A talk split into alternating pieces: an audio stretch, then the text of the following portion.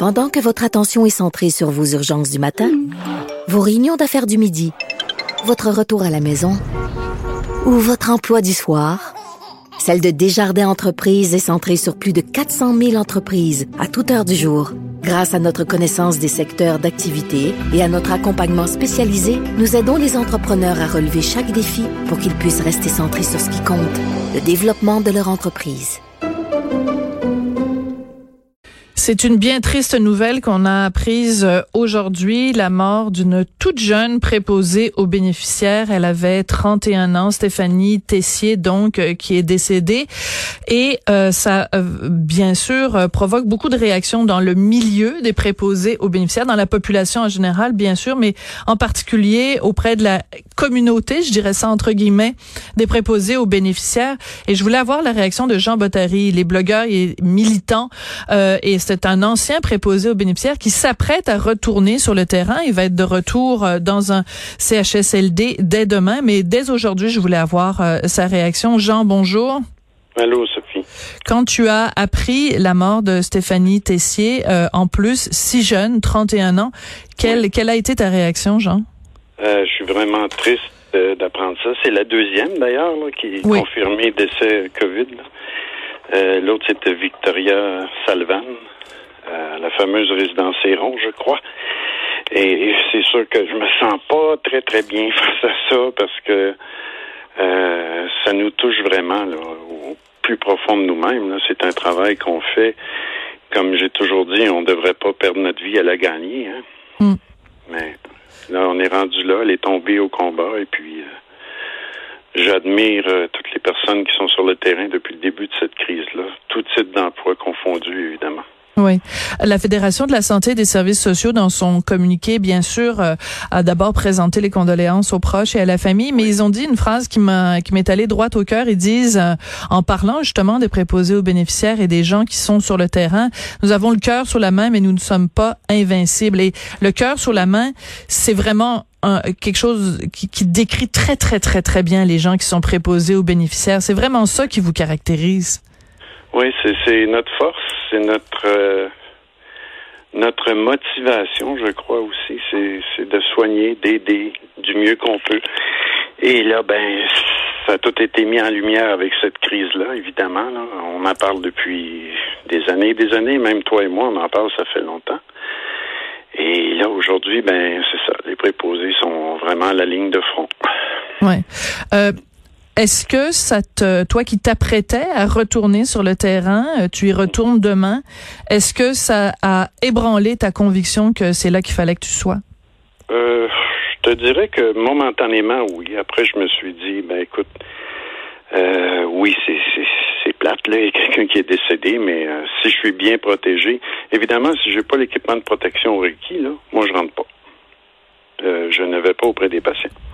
On m'envoie dans une zone chaude, probablement, d'après ce qu'on m'a dit.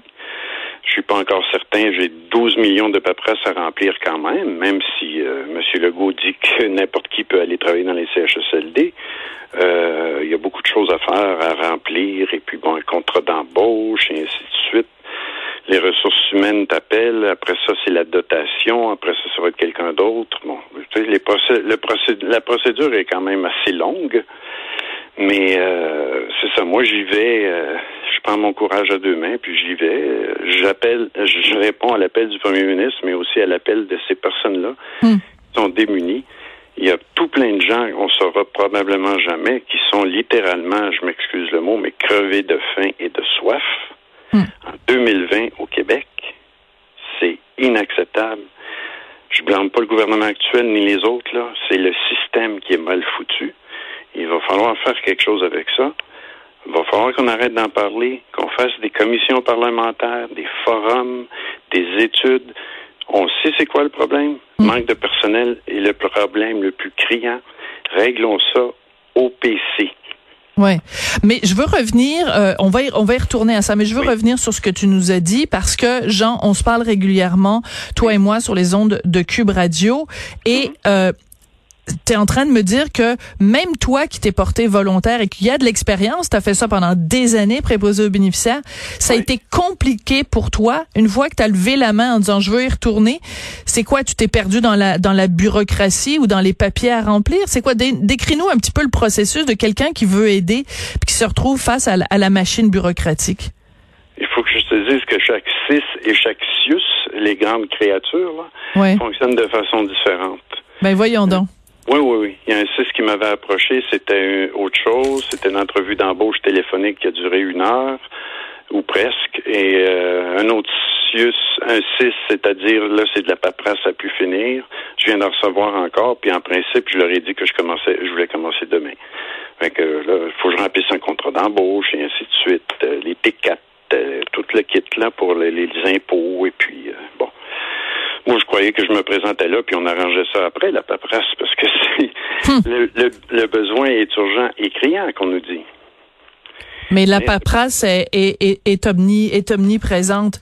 Écoute, euh, donc, tu te, tu retournes au travail demain. Tu nous as dit, moi, je ne rentre pas dans le CHSLD si j'ai pas l'équipement euh, dont j'ai besoin. Alors, je veux euh, attirer ton attention sur une lettre qui a été publiée euh, ce matin dans le journal de quelqu'un qui travaille dans le milieu de, de, la santé. C'est publié dans la presse où elle dit, écoutez, les médecins, il a arrêté de dire que ça vous prend des, des masques N95 pour rentrer dans un CHSLD. Nous, on fonctionne avec des simples masques chirurgicaux. Ça fait l'affaire. C'est pas vrai qu'il va commencer à y avoir deux euh, types de protection euh, au sein des, CHSLD. Qu'est-ce que tu penses de cette lettre-là et de l'attitude de cette, euh, de médecin? Je lui donne entièrement raison. Les masques chirurgicaux sont suffisants pour nous protéger. Encore faut-il qu'il y en ait une quantité suffisante, évidemment. Là, ce qu'on fait dans la plupart des endroits, c'est qu'on en donne deux par quart de travail. Donc, il faut être très, très, très attentif et faire vraiment attention pour ne pas les contaminer, évidemment, parce que, exemple, si je vais manger, ben, si je dois leur remettre le même masque après, il faut que je fasse très attention. Hein. Oui, c'est ça. Et puis en plus, moi j'ai une épouse qui, qui a des toutes sortes de, de, maladies, qui est très jeune, mais elle est malade, et puis euh, il va falloir que je fasse attention. Est-ce que tu penses à t'isoler, c'est-à-dire que tout le temps où tu vas travailler au CHSLD, de faire comme certaines personnes font, de complètement t'isoler de, de ta jeune épouse? Ah, on y pense, oui. On en a parlé tantôt. Ouais. Euh, Qu'est-ce que tu penses, Jean, des, euh, je les appelle un peu les préposés vedettes, mais mais il y, a aucune ironie dans mon dans mon terme là. C'est juste c'est des gens plus connus.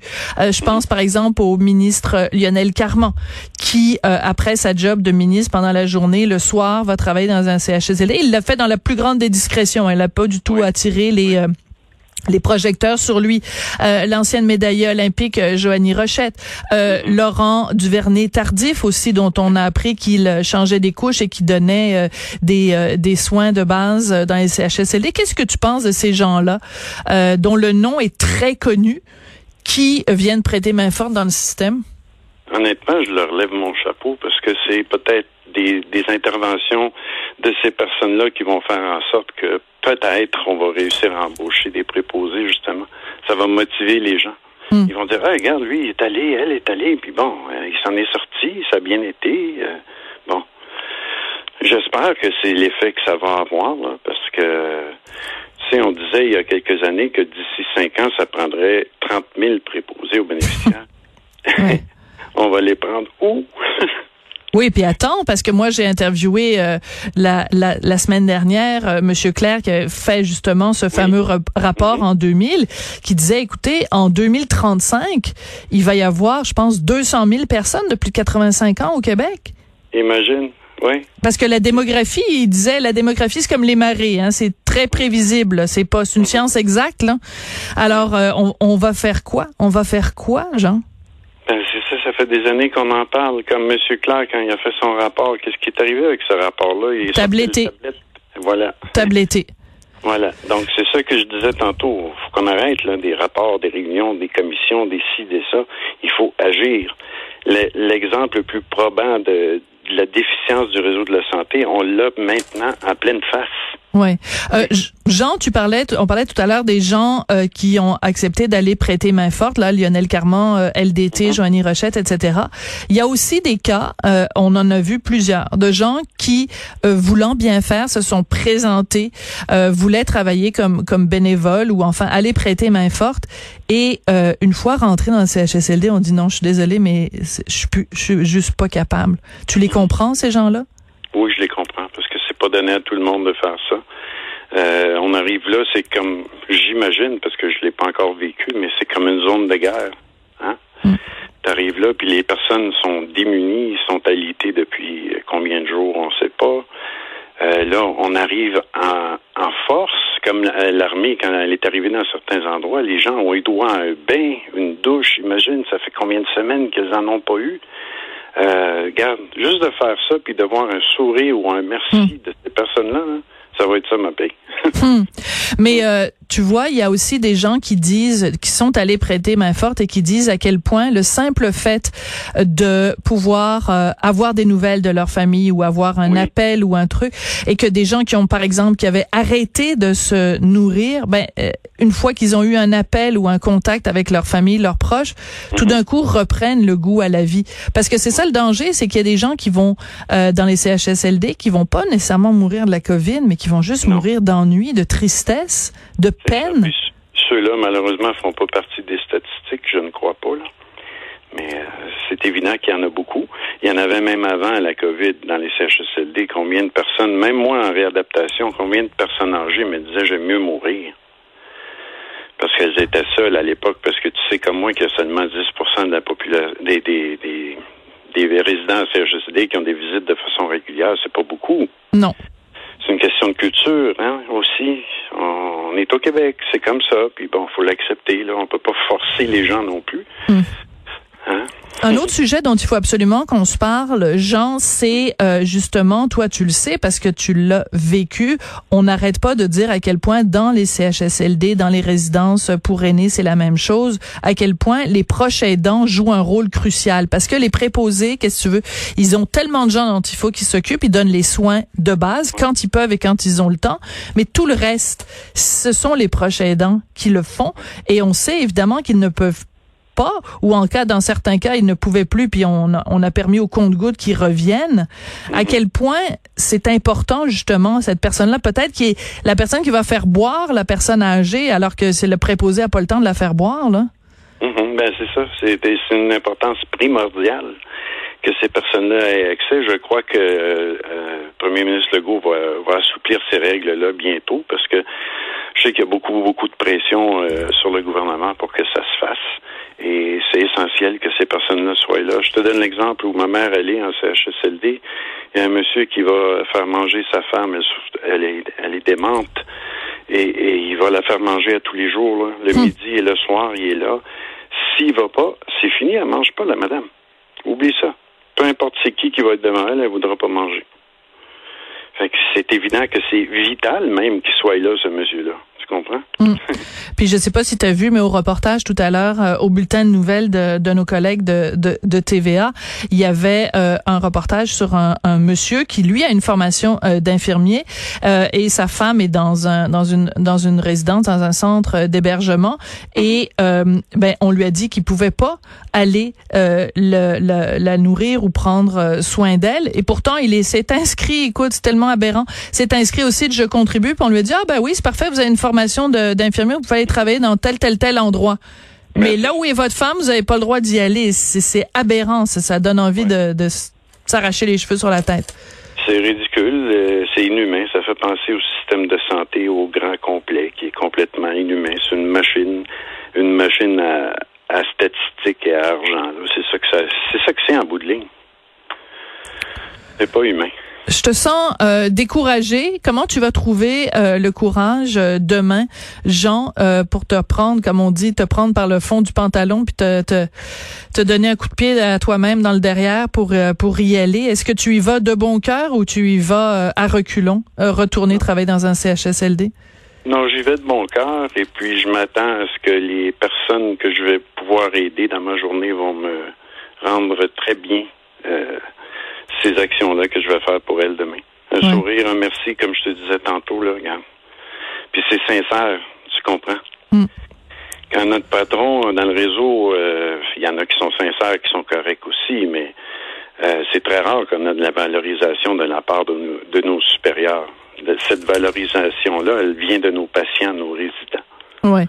Ben écoute, euh, je te remercie comme je remercie tous les gens qui portent euh, l'épaule euh, à la roue. Écoute, bon courage pour demain et ben, je te propose dans quelques jours de revenir nous donner des nouvelles du front, puisque c'est vraiment comme ça qu'il faut le voir de cette zone de guerre que sont les CHSLD en ce moment au Québec. Puis tu nous diras en effet si vous avez les protections qu'il faut et quelles sont les conditions que tu as rencontrées quand tu es allé là-bas. Merci beaucoup, Jean. Merci à toi. Jean, Jean Bottary, donc euh, ancien préposé aux bénéficiaires, qui depuis des années milite et a vraiment parfois euh, en criant dans le désert, hein, il se tire la sonnette d'alarme puis il y a pas grand monde euh, qui l'entend, donc qui milite pour qu'on reconnaisse ce travail essentiel de préposé aux bénéficiaires et il retourne sur le terrain demain. Sophie Durocher. On n'est pas obligé d'être d'accord.